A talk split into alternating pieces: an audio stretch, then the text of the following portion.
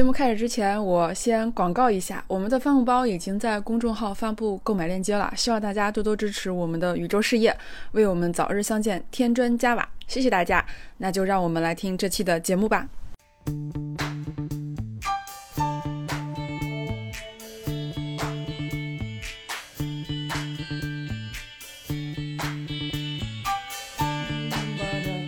大家好，欢迎你来到宇宙乘客。我们是一档跨国录制的节目，我是主播 MT。现在是西班牙时间下午四点。大家好，我是主播小易，现在是北京时间晚上十点。我们上一期节目的标题“一个爱你的人就可以抵挡全世界的恶意”，这句话是我跟小易在最后聊天记录里面随便找的一句话。虽然是最后一刻起的标题，但是却意外的打破了我们之前所有的打赏记录。打赏我们的听众有，今天的名单非常的长。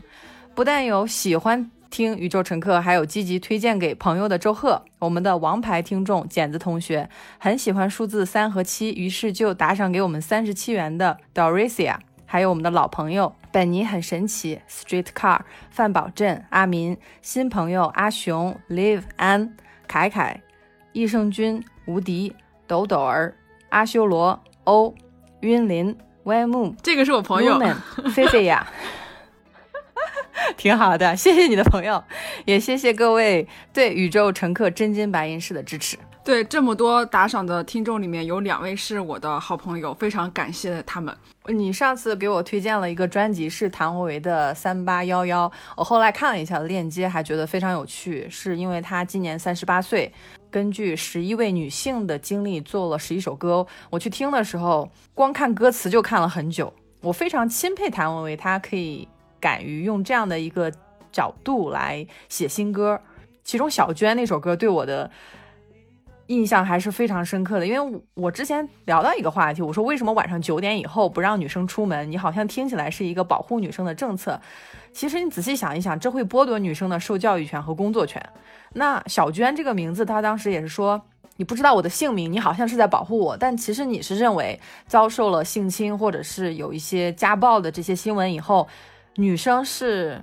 耻辱的，她会觉得我要把我的名字隐藏起来。那我之前还推推荐过一本书，是张小夏，但是她的英文名是香奈儿，她写了本书叫《知晓我姓名》。那本书里面也是提到说，一开始用的是她的。化名假名也是说啊，我们要保护你，因为这个对你的名誉影响很深。可是后来他专门写了一本书，就叫《知晓我姓》。他说我要把这个故事说出来，因为这这个故事不是我的耻辱，是社会的耻辱。是为什么到现在女孩子还是晚上九点以后不敢走小路？你在社会上的一些不公平的现象，让女生去说啊，我遇到录音癖以后我该怎么跑，我该怎么踢他的下体？这样的知识我们真的需要吗？还是说？建立一个好的社会环境以后，这样的知识就可以让它渐渐的消失掉。这张专辑其实是我们的微博听友他私信告诉我的，然后他告诉我之后，我才知道哦，原来谭维维出了一张新的专辑。当时就想啊，这样的一个题材怎么样才能用歌曲呈现出来？结果后面我听的时候就是一边听一边哭。我一方面很。敬佩谭维维的创作能力，听了之后就觉得这是谭维维可以做出来的事情。另一方面，我也更加坚定说，我们这个节目也要持续的去讨论女性这个话题。就是为什么我会在听完谭维维这张专辑之后会有。就是会有这样一个想法，是因为，嗯，前几天我们的音乐，就是我们的播客，因为一些呃音频的关系，然后被喜马拉雅下架了几期，其中就包含了《如果女性统治世界》这期节目。那这期节目其实是我们第二十期节目。是在八月二十二号上传的，距今大概也就只有四个月之久。那我再重新上传完之后，我又听了一遍。那我现在再去听我四个月之前的我，我非常开心，因为我看到了自己的成长，我也看到了自己的变化。在节目中多次提到，我们在录那期节目的时候，我是非常非常排斥这个话题的，而且。也没有意识到这个东西是有问题的，所以在那期节目里面，如果大家有再去回头听那些节目，你就会发现我会想很多论证去跟 MT 讲道理，比如说我们国家的国情啊、国家经济发展速度等等这些因素。但是在这几个月里面，我看了很多关于女性主义的书，听了很多女性主义的话题之后，我才发现，女性统治世界不是一个无理的要求。就是大家可以想象一下，如果你在报纸上出现对总统这样的一句评价，说我想知道他能否像女性那样做一个好总统，我相信所有人听了都会觉得匪夷所思，因为根本没有人会说这样的话。但是如果报纸上这样说，我想知道他能否像男性那样做个好总统，这显然非常的自然而然，让司空见惯。八月份的我潜意识里面还是一个，就是认为男尊女卑是正常的，或者是那个时候我根本就没有意识到这个男尊女卑这个已经深入到我内心的这个事实。直到把这句话里面男性换成女性，你才会发现日常生活中有些逻辑就是触目惊心的荒谬。而这个思维的转变，我用了三个多月。就大家在听我们的节目的时候。我们输出我们自己的观点，输出一些我们总结好的结论。大家听到结论后，啊，我觉得你们说的好对啊，我非常赞同你们，或者是我启发到了你们。大家要去做一些背后的数据以及逻辑框架支持，然后要去看书，要去思考，然后用自己的语言把它叙述出来，才能够把结论内化成认知，从而变成行动。如果说光听或者是光看，其实都是模糊零碎的，都是没有办法沉淀为自己的东西。所以我们还是想。大家在听我们节目的同时，如果你很赞同我们的意见，你一定要去做一些你自己的思索、思考以及一些延伸的阅读，然后把这个理论真正的沉淀到自己的身上，而不是说我听了以后觉得很有用，那这个知识就是我的了，那完全不可能，因为我们输出的结论也是在我们日常整个生活中去沉淀出来、去去总结出来一些理论，所以我还是觉得大家应该更多的去去思考，而不是说听过以后就觉得这东西就是。大家自己的了，所以我觉得这个事情再次被我拿出来，我觉得还是挺有一个总结意义的。对，因为前两天小姨跟我说有一个微博要推荐我们，是 Catch Up 性别平等姐妹要推荐我们，然后我我去看的时候非常的惊讶，因为我会觉得她可能会推荐一些很火的几期啊，比如说聊语言啊，或者是聊内卷那期，结果没有想到她会推荐假如女性统治世界，我说。万万没想到他们敢推荐这一期。等我们宇宙乘客发了三十期以后，我也会关注。就好像你有三十个小宠物，你突然会发现内卷它已经长成一个很大的 萨摩耶。假如女性统治世界还是一个吉娃娃，我当时看到 Catch Up 性别平等姐妹她挑中了这个吉娃娃的时候，我特别想说你非常有眼光。因为这一期等到我们最大的一期已经有两万多收听量的时候，假如女性统治世界只有三百，我当时就感觉哇，这个真的是我们在其实，在聊每一期的时候，都是在同样的对我们已经感知到的一些信息在进行反馈。可是我发现他在标题上，我们的这个社会的很多的把关人，他在他去挑标题的时候说，哎，我哪期比较感兴趣，我哪期想听，大部分还是男性为主题的标题。你跟他说啊，内卷、社会的不平等，怎么样升职加薪？那这条一定火。你跟他聊女女人和狗同等艰难，这条就过不了一万，非常难过一万。我非常感谢推荐我们这期节目的微博的朋友，而且我我想说，因为这条有三百多个人点赞，但只有一百五十多个人去转发。我真的是体会到我在看 Ragos 微博的时候的心情，我非常愿意给他点赞，但是一旦让我转发的时候就犹豫了，因为我们之前推荐过海马星球比较火西北女性的自我解放那期，它里面那个 Ragos 他一共是发了二十七页的微博以后他就停更了，我对他个人非常感兴趣，那我最近几天在做的事情，我就是把他二十七页的微博全都看了。就是一页一页的往前看，非常推荐二十三页到二十七页，你可以看到他发的很长很长的长微博，像日记一样。他当时就是说没有人会看我的微博，所以我就随便想说什么就说什么，说的都是实话。但我发现我在转发的时候，我会有一丝丝犹豫。我给他点赞是没有问题的，但是一旦让我去转发的时候，我会发现，哎呀，我的压力就来了，因为我我也害怕，就是说，哎，把我的时间线上全部转满 Ragos 的微博，会不会？感觉释放的信号特别强烈的一点，而且 Ragos 他也转发了林毛毛的微博。那我之前看林毛毛的时候，觉得啊好偏激啊，或者是啊这个好像不太适合，因为他反婚反育嘛，就是好像一下子把界限拉得特别远。但是林毛毛说的一句话让我很有启发，他说国内的女性绑脚绑脑都绑得太平常了，就好像你四四个月以前我们我一提假如女性统治世界，你会先炸，你作为一个女孩你会先炸。你说这个不行，这个太突兀。但是四个月以后，你反过来看，你会说，哎，好像聊聊嘛，聊聊有什么不可以的呢？嗯，但是我去看林毛毛的微博，我也是像你一样，我也是我先炸了。我说你这个讨论的太极端了，但是我我也在反思。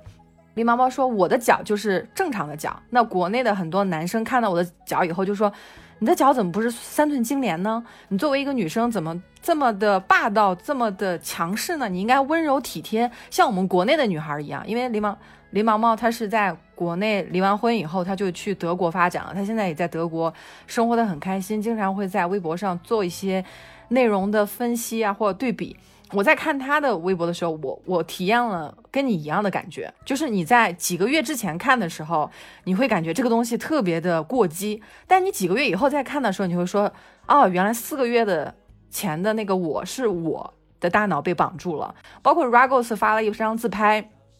有一个男生说，啊，你上一张更好看，Ragos 就炸了。Ragos 说，大哥，你可不可以不要这样去。评价女生的照片，就是这不是你能评价得了了。哎，我说这个很正常啊，大家说你上一张更好看，不是也是在夸你吗？后来是 Ragos 让我认识到，这是一种没有边界感的事情。当一个女孩发出了自拍，她说是想分享的意思，但不是说邀请你来指责她或者邀请你来给她评分。这个一开始我也是没有意识到的，我会觉得我四个月前看起来很多很正常的事情。现在看起来渐渐不对了。说到男性评论女性长相的事情，我前几天就经历了这样的事情，但是主角不是我，起因是我看到朋友圈里面我的朋友发了几张照片，看到共同的一位男性好友在下面评论我朋友，我当时就很火大，我心想你自己有好好看过你自己的样子吗？就在这里去评论别人的长相。我当时就回复他，我说：“请你注意你的用语，你这样太不礼貌了。”但他似乎以为我是在跟他开玩笑，他依旧说了一句有的没的。但是我的朋友并没有任何的回复。事后我有想过，我是不是多管闲事儿啊？但是这样的事情发生过太多次了。每当有男性去评价女性的时候，极少有女性去反抗，都是默默的离开，或者私下找朋友去抱怨。我在初中的时候就被很多调皮捣蛋的男生欺负，我记得非常清楚。有一次我们是课间跑步，跑完步回来，有一个男生非常严肃的跟我说：“你这样穿不好看，你应该怎样怎样穿。”好像我做什么都是不对的，我需要按照他的审美来决定我今天穿什么。那到后来。我开始负责全给全校的班级板报打分的时候，有了一定的公共话语权之后，那些男生才闭嘴。但是又有多少女生一直活在男性的评论里面，默默的掉眼泪，不敢回击，觉得自己不完美。所以如果下次还被我碰到有这样的，评论，我依旧会主动去告诉对方，你这样做非常不礼貌。如果大家在日常生活中遇到，请勇敢的回击他们，不要害怕，我们的自信就是这么一点点被偷走的。对，其实这也是一个觉醒的一个过程。比如说，你说评价别人的照片非常不礼貌这件事情，我之前也不觉得。上上一次你分享说，你一旦分享关于女权的东西，你的朋友圈几乎就没人点赞了。那有听友给我们回复说。每一次分享的关于女性的文章，比如说家暴啊，或者是性侵啊这些信息，大家会说你你怎么整天就看一点负面的东西？你是不是小的时候不幸福啊？我当时在想，女生如果说自己站起来去维护同胞的利益，还要受到指责的话，她还要指责把眼睛闭起来、把嘴闭上的 Hello Kitty 才是正儿八经的好女人的话，这跟一百年前的裹脚有什么不一样呢？这不就是新型的裹脑吗？他在给我们分享他的评论到我们的节目下面的时候，他就说，很多人根本就没有办法共情，那部分女性呢也不关心自己的群体，所以他有的时候就很丧气，别人又不理解自己又很委屈，所以说他不管是发两性平等的东西，还是社会新闻，还是关心政治的东西，都会觉得很孤单。我当时就在想，这个就是隐形的踩在女性脖子上的脚。只有你自己才是可以把它挪开的。那我们很多女性可能说，连踩在我们脖子上的脚是看不见的，它是隐形的脚。比如说，她在朋友圈里说你这张照片不好看，你首先就要有一个界定的过程，body shame，就是告诉你啊你不完美。那问题是谁的身材能达到像维密的模特那样的标准才有资格去发自拍呢？或者是在朋友圈里去报一声平安，或者是就是平常的一种沟通。我的朋友说。它是一个比较长的一个英文，它的大意就是说，那些告诉你不要多想了的人，他们潜意识里面还是知道他们其实就是问题的一部分。他们之之所以不想让你对这个问题思考太多，本质上还是保护自己的既得利益。只要把女性死死的踩在脚下，他们的利益就不会减少。所以说。这只踩在女性脖子上的脚是不会主动离开的。我们要做的就是主动思考，主动的把这只脚挪开。我感觉你刚才评论朋友圈的那个，就好像是你识别出了这只脚，你去推了一把，就互相分享经验吧，彼此看到的脚都拿出来说一说。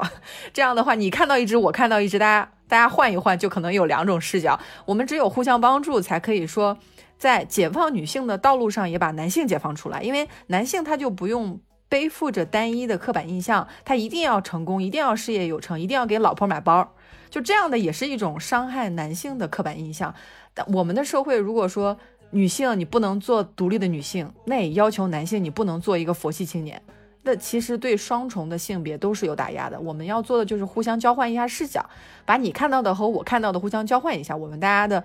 数据和案例才会越来越多。这些感触和行为不是说我们突然开窍，或者说突然意识到了这个问题，而是在一个逐渐被启发的过程中，慢慢意识到这是个问题。我们早期的节目，我有很多时候都在拿出一堆例子去跟 MT 解释，这样存在是有一定原因的。但是随着这些问题被提到，我自己也在这半年多看了很多这方面的知识以后，才慢慢觉得以前那些事情并不是社会时代发展带来的必然结果，而是在整个父权体系下早已存在上。上千年的行为习惯，我之前觉得没有问题，是因为我的大脑就是被裹住了。我身边的人没有告诉我这是有问题的，不仅没有人告诉我，而且还让我按照这个规则去做一个更好的自己。我也能解释为什么我之前觉得很痛苦，但是周围的人都告诉我是我的心态出了问题，是我自身出了问题，是我还不够好。等我有了地位，有了金钱，结了婚，就不会这么痛苦了。现在想想，我都觉得好可怕。如果有的小伙伴是刚刚接触到我们的节目，或者是说对我们的一些言论不是很赞同，你可以先不做评判，你可以先听听看。你过一段时间再想想我们说的话，也许会有一些共鸣。因为我也是这样，慢慢慢慢开始褪去之前的皮，慢慢长出属于自己的皮肤，慢慢去重塑我的三观以及看待万事。万物该有的态度，像我，我非常认同你说的，没有一个瞬间是我开窍了。虽然说你在节目里面也会说啊，我在进行一个成长，我可能说几期之前觉得非常笃定的，包括我上一期聊男人四十一枝花，我本来是说我就准备要去抨击他了。结果你给我讲了几分钟，你说为什么它是正确的？为什么大家会有这个想？我后来想，哎，我其实知道后面有另外一句，但是我不想把它重复出来。但是我在听友里面的评论里面看到了对于女性的贬低的另外几种去接“男人四十一枝花”的下半句的不同的版本，就是你可能南方和北方的贬低都不一样的，就是你去骂一个人的形容词都是不一样的。那这句话我没有说的原因，是因为我认识到它就是一个男尊女卑。的一个用词，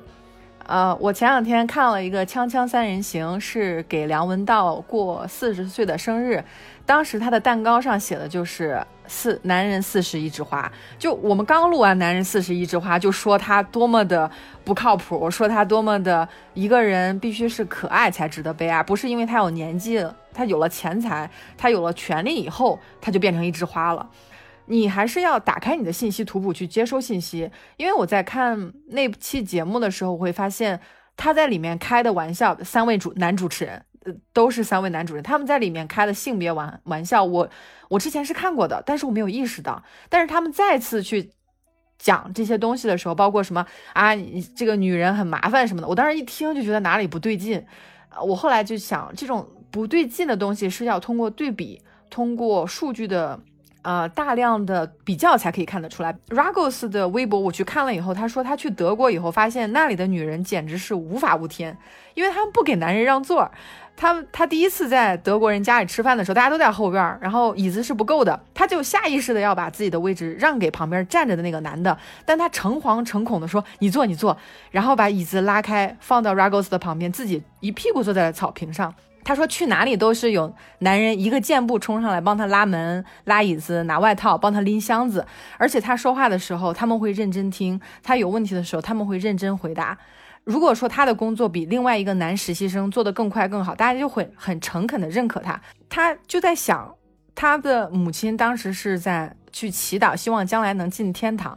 Ragos 是说：“你去天堂干嘛？你你去德国嘛？德国就是天堂，感觉像天堂一样，就是受到尊重。我也之前也去过德国和柏林，我当时的感觉是女生非常的非常的聪明。我跟一个十几岁的小女孩聊，她侃侃而谈，她真的是对各方面的东西都有研究，我当时就震撼了，因为没有人告诉她说你是一个女孩子，你才十几岁，你干嘛要研究政治？你干嘛要研究历史？她的爸爸是我的朋友的朋友，所以就去了柏林，就是说给你个联系方式，你可以跟他们一家一块儿聚个餐什么的，我就去了。结果发现他们对待我的态度是非常非常的友好的，不是说啊你的家人是在哪儿，上来就。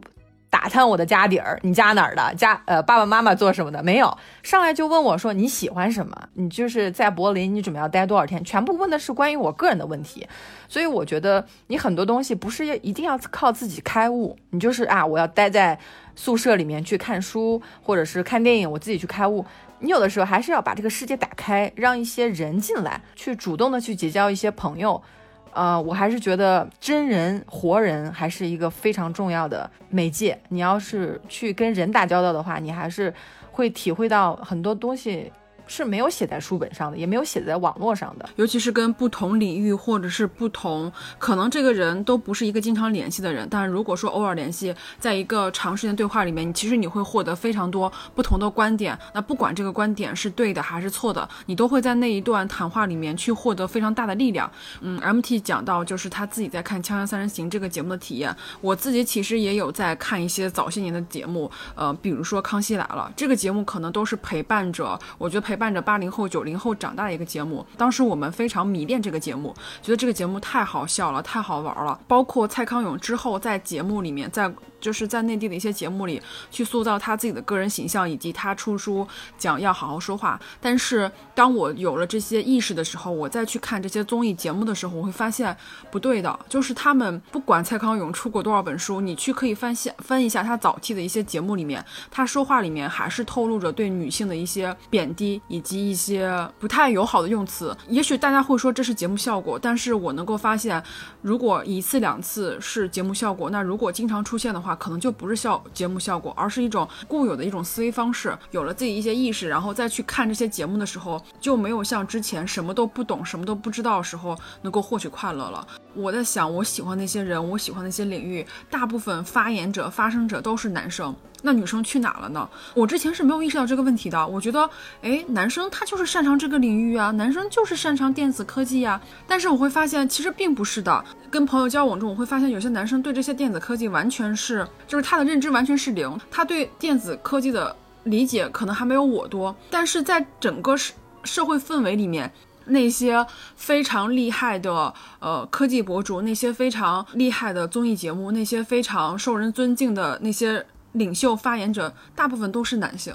那我们在这样的一个环境里面去吸取那些很多很多的信息之后，你会默认那些东西都是对的。但是当你去通过一些阅读也好、聊天也好，或是一些其他呃领域的知识搜索之后，你就会发现，你之前看的东西可能都不是完全正确的，哪怕是梁文道。哪怕是《锵锵三人行》这样的有分量的节目，那很多观点其实都也是不对的。你就你能够听得出来，所以我觉得这个点还是蛮有趣的。然后我们也是鼓励很多女性发声，我也会经常就是在转发的时候，我会有顾虑，觉得哎呀，我的微博转发时间线上全都是这些东西，那我的朋友会不会觉得我这个人有毛病啊？或是有这个女生怎么每天都关注这些这些东西？你累不累啊？但是我会觉得这就是我呀。如果你在人群中，因为你的喜好或者因为你的追随显得格格不入，那我觉得那就随他们去吧，你就做好自己就好了。真的，其他人也不是很重要。如果大家都觉得你很格格不入的话，就真的随他们去吧。我其实，在 Ragos 的微博里面受到了非常多的启发。我甚至会认为，即使说 Ragos 是我生活中的朋友，他是我的同学。如果我不去看他的二十七页微博的话，我根本就不会了解他这些故事。他已经把很多很掏心窝子的话都写在微博里了。他在节目里面影响我非常深。我去看他的微博的时候，会感到更多的理解，因为他去分析自己父母的恋爱模式，这个给我很大的启发。我的朋友跟我说，他的朋友生了孩子以后，会会发现，不管他之前多么抵触自己父母去教育自己的方式，他一旦有了孩子以后，他会发现一不小心活成了自己的母亲，一不小心活成了自己的父亲，自己对待孩子的方法全部都是潜移默化的，就像以前的模式一样。看 Ragos 的微博的时候，我会说他经常会反思自己的父亲、母亲当年的一些恋爱相处模式。我一开始看的时候，我会说。这有用吗？你分析好自己的恋爱模式不就好了？你干嘛要分析你父母的？你父母的影响你是可以限制在一定的限度内。可是我后来发现，他提到了很多的关键词，都是我之前没有想到的。比如说，什么叫做自我妨碍？什么叫做斯德哥尔摩综合症？什么叫做呃找爹模式？就是他在分析的过程中，让我看到了你对于。别人命运的关心，对于自己父母亲的一些恋爱模式的分析，对于你了解你自己是一个非常好的切入点。因为我们真的是受父母影响非常多，包括 Ragos 她的丈夫现在是美国的卡尔，他们两个有百分之九十的几率是，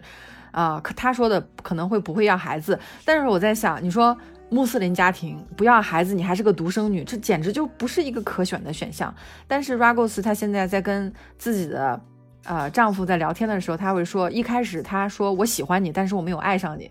我当时看到这句话的时候，能够体会到他，因为他在中国之前的恋爱是这些男生要么把他当女神供着，要么帮他把他当女奴压着。当女神供着，就是说啊，你特别美，你特别，因为他是硕士毕业，就是说啊，你特别有学位，你特别有知识，我希望能够做你的男朋友。那后面还有一种当女奴，就是说你不要太强势，你应该温柔，或者这个低胸装你不要穿出去，这个低腰裤你不要穿出去，你不应该这样穿衣服，就把她当女奴看待。当 Ragos 在他的微博分析的这些时候，我我才突然发现我以前意识到的一些问题，但是我没有能力去概括出来的问题，在读他的文字的时候，一点一点的变清晰。我也发现，在自我了解的这条路上，你并不是唯一的一个观众和导演，你也要让打开这个电影院的门，让更多的。人进来买票啊，看电影，然后跟你产生关系以后，你再去跟他们的评论做比较，而不是说一切信息都产生于你自己，这是不太现实的。呃，Ragos 在分析他父母的恋爱模式，给到我非常大的启发，就是你为什么要关心别人的命运？你不但要关心自己父母之前的恋爱命运，你还要关心你朋友的恋爱命运，因为这都是让你更好的了解自己。因为你会说啊，原来我也是这么想的，只不过我之前没有这些词汇。这在这个过程就是慢慢觉醒和慢慢开悟的一个过程，也没有一瞬间的那个。点存在，我也是在看了，就是听了《海马星球》那几期节目以后，才会打开了我对这个未来生活的一种想象。我以前我也不知道人可以活成那样，没有自己的居所，一直睡在公司。对于我来说，我觉得这个完全不合理啊，就是完全不在我的认知范围内，或是我根本就做不出这样的事情来。但我听了丁红那期，我觉得你就会让你整个人。变得非常的包容，或者是说你能够接受很多很多你之前没有想过、你从来没有想过的事情，你会发现生活其实有非常多的可能性。反正我是听了以后会。对生活有无限的期望跟跟希望，我会觉得无论以后我想做什么，或者是无论以后以哪种方式去选自己的生活，都是可以的，没有必要活成别人想要的方向或者别人想要的样子，就是完全按照自己的想法去活，没有什么对跟错。就是自从上次出现了那个跟我朋友吵架那个事情，我现在好像呃就经历过这件事情，我整个人就又更洒脱了一点，觉得啊没有关系啊，就是谈不来就谈不来算了，反正还有。还有其他的朋友一起走，反而是觉得听了越多，看了越多，整个人更平和了，而且整个人整个思路好像也拓宽了。自己生活中的每个细节，反而对自己要求没有那么高了。我我们其实，在看那些女性在争取平等、在争取权利的过程中，我会觉得我占了他们的光，他们一直在奋斗。等到我去找工作的时候，我就不会再遭受到职场歧视。等到我去要求同工同酬的时候，这件事会显得特别的正常。就是女孩去主动的提加薪这件事，是不是一件自然而然的事情？是你前面有无数的女性冲上去告诉他们，做市场总监是可以的，做总经理也是可以的。像叶海洋，他自己开了一家化妆品公司做 CEO，赚了钱给女儿盖大别墅。我去看他的微博的时候，就说啊，这活的没有老公也没什么呀，自己一个人的生活活得精精彩彩的。他的故事。虽然我我也没有给他打赏，我也没有做什么，但是我说，如果有越越来越多的女孩知道还有叶海洋这样的一种活法，知道你不是说到了特定年龄结婚生子，特别是生子，还不是生女儿这件事情。我是家里的第二个女儿，因为我是满族人，所以我在跟小姨聊的时候，小姨是没有这种体验的。小姨家里也是两个女儿，但小姨是老大，而且小姨的奶奶是一直盼着生孙女儿，所以说等小姨出生的时候，家里是掌上明珠。但是我从小体会的是，我不是重要的人。就连压岁钱我也只有别人的一半儿，因为别人都是，特别是过年了，我也在想起很多以前的事情。这件事不是特别重要的事情，但是他在生活中的细枝末节就不断的向我传达一个信号：你根本就不重要啊！你是多出来的那一个。有人管我叫老二，有人管我叫什么多多什么的，就是这种外号什么的。当时也很也很小，也不知道该怎么样去反驳。但是我这么多年没有没有把它忘掉。更多的女性从小就会去纠正说，你不要。对小女孩说出这样的话，不要告诉她啊，你没有男生聪明，不要告诉她男生数理化就是比你强，这些的话，你就已经是在做贡献了，你就已经是在做你在这一环上能够做的事情了。只要你不去伤害他人，只要你能识别出我们之前的社会里面存在的对女性的伤害，你墙倒众人推，我不推，枪倒出头鸟，我不打，你就已经是在做贡献了。看到一个真正的。敢于为自己思考的独立女性的正常的大脑以后，我会说，是不是我的脚还是一个裹满了？你要可爱，你要微笑，你要点头笑，啊，你要让大家去喜欢你，你你要生儿子啊！如果夫家让你生孩子，你就要生孩子，要不然你不。你就自私，你就不为这个社会做贡献。我我会想，我的脑子是不是也是被绑住的状态？是，就包括就是咱们说那个女性统治世界这一期，我也是说看了呃李银河老师他的女性主义，他那本书里面就非常非常彻彻底底、清清楚楚、明明白白的给大家讲一下什么叫女性主义，我们现在是一个什么样状态之后，我才发现哦，原来这件事情是我自己把自己裹住了，是我自己没有意识到这个问题。那当我去。看了这些理论，然后看了那么多人这种想法、这种日常生活中的案例之后，我才发现是我之前把自己给裹住了，或者是说是我们从小生长的环境里面，让我们这个东西已经潜移默化、深入人心了。如果你不主动的去想这个事情，去做这方面的搜索的话，你是很难让自己开窍的。你比如说，我早些年我也听很多播客呀，我觉得别的播主说的也很有很有道理，那为什么我没有觉醒呢？为什么我没有让我有有所改善呢？是因为。我听过之后就完事儿了。我觉得我听了之后就是我的理念了。这个东西就是你如果在背后不去做大量的搜索，不去把这些观点自己去思考，再输出成文字或者是输出成某种形式的时候，它是很难潜移默化的去改变你这个思路的。而且如果你在你的生活中不去遇到这些事情，不去反思的话，你很难很难开窍。你想象一下，就是我们之前那种生活状态，包括对待其他的人的那种。状态，生怕得罪别人，生怕让男生觉得我们不好看，生怕说说话声音大被男生觉得你像一个男人婆，生怕自己太出众，觉得你是靠关系上去的，你是靠样子上去的，生怕自己穿的太裸露，觉得你这个人太不检点了。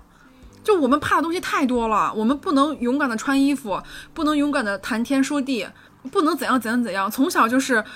没有告诉我们你能做什么，但是我们有一。一大个列表告诉你不能做什么，我们就是从小就这样做这条不对不行，做这样不行，到现在还是会有很多这种事情，而且就是我最近在工作中，我会发现还是有很多男性会直接在工作群里面生气骂脏话，你就会发现为什么那些生气骂脏话的都是男性。之前如果看到这些骂脏话或者这些指责的话，我会觉得啊，是不是我做的不对啊？是不是我们做的还不够好？但是有了这个意识以后，才会发现。他们情绪控制就是会很差，因为他们觉得这些问题如果没有做好或者出错了，就是你们的问题。我已经把这东西告诉你怎么修改了，我已经告诉你怎么做了，你为什么还做不到？但是他从来没有考虑到你这个的实施成本、这个的时间成本，以及你说的这个东西是不是合理的，他不会考虑这些问题，他只考虑到我已经把这件事情帮你想的这么明白了，你怎么还没有做好？他除了指责就是指责，没有任何鼓励跟。理性而言，所以我在这个过程中，就是一方面很痛苦，痛苦是因为我知道这是有问题的；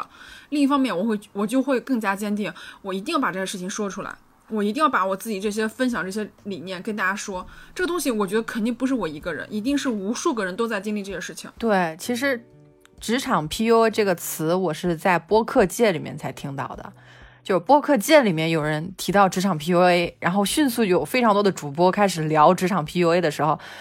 我我知道以前是恋爱 PUA，知道一个男生告诉你说，哎，你不要读那么多书，读那么多书啊，很学究的，或者是啊不讨人喜欢，我事儿多，或者说，哎，你这个要化妆，你的唇色看起来有点苍白呀，这些全部都是。给你的规训，他是没有理由来对你的面貌和对于你的个人生活做做出任何的评价的，这本身就是已经逾越了边界的一种不礼貌的行为。但是我以前通盘接受啊，以前就是会自我开始立刻就开始自我鞭挞，说啊我最近是不是吃的太多啦，或者没有健身啦，或者是啊啊这个书是不是第二性就不对呢，或者是这本书是不是就是不好的书呢？我以前就会在头脑里面也会重视他们的声音，但是我后来在发现这个过程中，职场 PUA 你是需要跟更多的有反馈醒过来的人，你去问他，哎，你你觉得职场 PUA 是什么？有一个人就是说增加用户粘性和打开用户心智。等于职场 PUA，我当时一听也是笑了，因为在互联网公司多年，我们的一个主主营业务就是增加用户粘性。我从来不觉得这是职场 PUA，但是确实是。为什么你要让用户使用你的时长越来越长？我能理解播客说你听得越来越久，或者是你的信息越来越多，但是我也是认识到这是一个永无止境的鞭挞的一条线。这个谁能规定终点呢？你会发现，我们就变成了前面系着胡萝卜的驴子，后面就有小鞭子在打。然后你后来发现，这个鞭子和这个胡萝卜都是另外一个人给你装上的。我后来在想，你你可能真的是要反思一下，知道自己喜欢什么，你同时放弃骡子和胡萝卜和鞭子以后，你才会发现自己并不是只有这一条叙事线可以写，你自己也可以加持一些技能。或者是选择另外的一条通路，而在这过程中，金钱是很重要的一部分，所以我还是鼓励女生最好是申请在年底的时候申请加薪，你要主动的去尝试。我之前也算过，说我们有八千多个听众，我估计其中会写申请邮件的不超过八十个人，这个行动力是非常难的，你自己。花一个小时的时间去把自己在过去一年做出来的成就概括一下，给自己的直系领导发一封邮件，告诉他你要申请加薪，你可以申请百分之十到百分之二十的加薪，你看你得不得得到嘛？如果你得得到的话，那你新年不是更开心了吗？有加薪可以开开心心过年。如果就算没有得到，你也会认识到，哦，那我在写这封邮件的时候就可以意识到，我离我想要的东西还有一定的距离，那怎么样去积累这个能力？所以说。同工同酬和上一期我们聊到聊到一个很关键的内容，你要想听到自己觉得很认可的内容，那你一定要培养自己为这个内容付费的能力。你只有说，当你有选择遥控器的时候，你才可以去把那些很糟糕的歧视女性的声音，你可以不用去听它，你可以不用去鼓励它，而转而去鼓励你认为你支持的声音。这样的话，我们。在互相启发的路上，才可以越走越远。MT 抛出观点，然后我用我的案例来给大家再把这个观点再加深一下。说到这个加薪问题，我就是那个主动加薪的人。我记得我我的工作量，包括我的工作付出以及我的工作成果，跟我当时的薪资是不匹配的。很多女生她都不敢去加薪，她觉得很不满意现在这个收入，但是又不好意思，或是不敢去跟老板。提加薪，尤其如果老板还是个男性老板的话，他可能觉得他自己不配拥有这个加薪。但是当时的我，我我也是有这样的一个一个觉得感觉，就是就是觉得我一方面又很想加薪，但是我又觉得我够不够资格呀？我能不能行啊？我真的就像 MT 说的一样，我没有用一个小时，我用了一晚上，我就在晚上然后编辑那封邮件。但是那封邮件最终发出去的时候，其实很简短的，我就给他阐明我为什么要写这封邮件，我为什么要加薪，我要加多少。然后我我今年做了什么，我就把这些事实都跟我们老板说了下。他说：“小姨，你不用跟我说的，说我心里都明白。”所以就是大家一定要去主动的要求加薪。如果这个薪你不主动要求的话，那这个加薪的机会就会给到别人。就是一定会给到那些主动加薪的人。你自己的权利，自己的一些职场上的一些红利，一定要自己去争取。如果你不去争取，那这个钱就给别人了。所以还是鼓励大家，尤其是鼓励女性，一定要去争取属于你自己应得的那份权利跟能力的回报。嗯，另外一方面是我们年底也想聊聊旅行和学习进修这方面的事情，因为你会有大概十几天的时间。是比较有空闲的。我之前是推荐去旅行，我第一次去台湾就是用过年的假期去的，啊，因为过年的假期还去了泰国，这些时时间都是你在争抢的，因为你回家首先很挤，票又不好买，但是我会安排到三月份到四月份回家，就是把这个时间错开。后来跟家人沟通以后，家人也同意了，所以说你可以先去聊，那用。这段时间，你去大量的在这个过程中去阅读、去旅行，其实收获会非常大。我会发现，中国式的教育是说，我们一享乐就会感觉到愧疚，好像说啊，我们一出去旅行就觉得我什么事儿都没有干。可是老子说过一句话，叫做“无用之用，方为大用”。你表面上看起来并没有产生什么钱，并没有产生什么输出的这种东西。反而是给你的心灵是一个很好的修整，你把你的心灵修整好了，它才会更好的为你服务。要不然你很多事情你会觉得我怎么想不清楚，或者说很劳累，那很长时间都是你没有好好的去对待自己。我们对待别人都是啊嘘寒问暖，你需要什么我就给，但是对待自己常常就会把自己忽略掉。所以说，我们既然有就是马上要过年的这么一段时间，其实是很好的一个个人修整。喜欢什么东西可以去多去看一看，也不是说花多少钱，而是说给自己一个休整的一个时期，不要把自己绷得太紧了。因为我们从小的学习，呃，我们都是一个模子刻出来的，初中、高中、大学这样一路一路往上走，就是你好像每个节点都要有一个呃证书一样的东西，但是你真正说工作了以后，你会发现没有一个这样的一个证书存在。就是你一定要自己去了解自己想要的东西是什么，要大胆的去跟自己对话。嗯，这个其实非常重要，而且就是在我工作这段时间里面，我会发现，不管是你是九五后也好，或者是你是八零后也好，你就会发现大家的工作状态都是一样的，就是连轴转，你根本就没有休息的时间。我有一次问我一个九六年的一个朋友，我说：“哎，你早晨几点上班啊？”他说：“上班。”说我没有点啊，说我们一天二十四小时都在工作呀。就当时我听了以后还是挺挺心酸的，因为大家他九六年刚刚毕业，就是他已经卷入到这个非常车轮式的这种不停的旋转这个状态中，但是他又没有办法去改变这个事情，然后每天都非常的累。也没有时间去旅游啊，或者是去做一些自己的事事情。每次就比如说出去吃个饭，或者是自己去做自己的一些事情，都是要偷着时间去做。那比如说，哎，我突然有一到两个小时的时间，那我赶紧去把这个事情做掉。就很多的日常生活。都不是有自己去规定好的。那如果到了年底这段时间可以空下来的时候，大家可以完全好好的去想一下，去规划一下，去找一张纸，是吧？就是有些人在留言说，好想好希望小易给我一张纸，我就说你随便拿张纸就可以，不需要我给你的。对，你就随便拿张纸，然后去想一下自己，就是未来你想要一个什么样的生活，或是你想成为一个什么样的人，哪怕什么都不想，让自己放空。我有的时候也会很有愧疚，比如说我最近。我休息了三天，这三天我什么都没干，我就是在睡觉，就吃了饭睡觉，睡睡了以后醒了以后就看会书，看困了又在睡觉。我有的时候也会愧疚啊，比如说我晚上醒来，我说哇，我怎么又睡了一天？我就觉得啊，这一天没有产出，我好痛苦啊，我好焦虑啊，我为什么没有任何产出？我为什么没有把睡觉的时间用在看书上？但是你转过头来想一想，你如果不休息好，没有精力。没有更好的一个状态，你怎么去看更多的书？怎么去工作？怎么去生活？所以有的时候大家需要放下这根弦，就是对自己好一点。我们总是跟朋友说早点休息呀，工作压力这么大，一定要吃好喝好。但是真正到自己身上的时候，你就会发现，哎呀，随便吃一点吧，泡个面吧，我不想动了，就这么着吧。就是我们会对自己无限的残忍，但是对。别人就会觉得你应该怎样去做，所以我很希望大家如果有时间停下来慢下来的时候，一定要好好的关心一下自己，听听自己内心到底是怎么想的。那如果现在，比如说现在疫情的原因，我们去不了国外，但是国内还有很多地方可以去嘛，选一个你想去的地方。我觉得像西藏呀、新疆呀、西北啊、西南都非常美，包括沿海城市都可以，随便一个地方。我以前真的，我现在想，我以前真的是一个非常。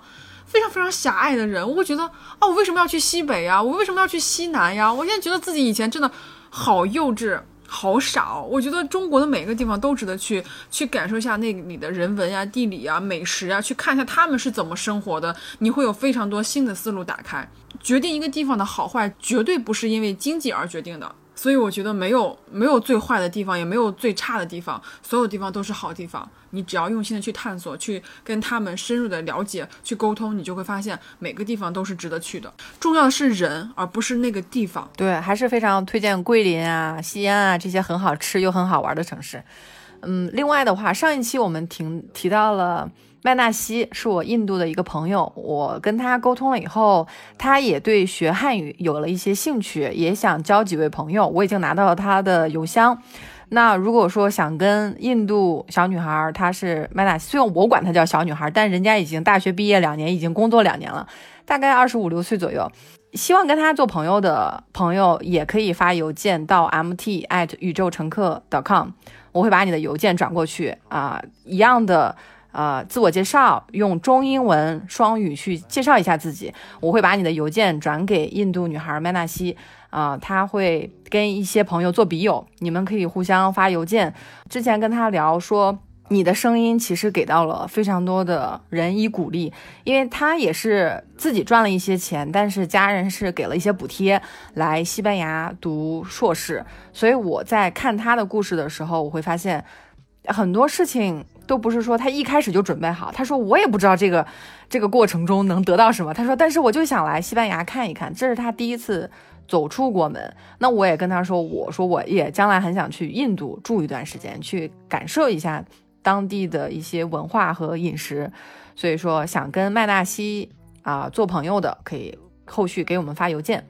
那我们本期还有一个惊喜，因为我们的帆布包。马上就可以，大家去链接里面就可以购买。那我们会在所有的购买的人群里面，在十二月月底下单的人中选出十位，送出由果麦文化赠送的由罗翔老师出版的《刑法中的同意制度：从性侵犯罪谈起》的这样的一本书。因为罗翔老师他在研究这个领域，在讨论个人自由方面做出了非常。多年的研究，他也非常的诚恳，在自己的序言里面说，他对自由的思考和对于法律以及社会制度的思考，反而是越思考，对这些问题都更感到困惑。其实，我觉得这是一一本非常诚恳的著作。也如果说大家希望去阅读的话，也可以在平台上去搜索这本书，最近已经上架了。那我们。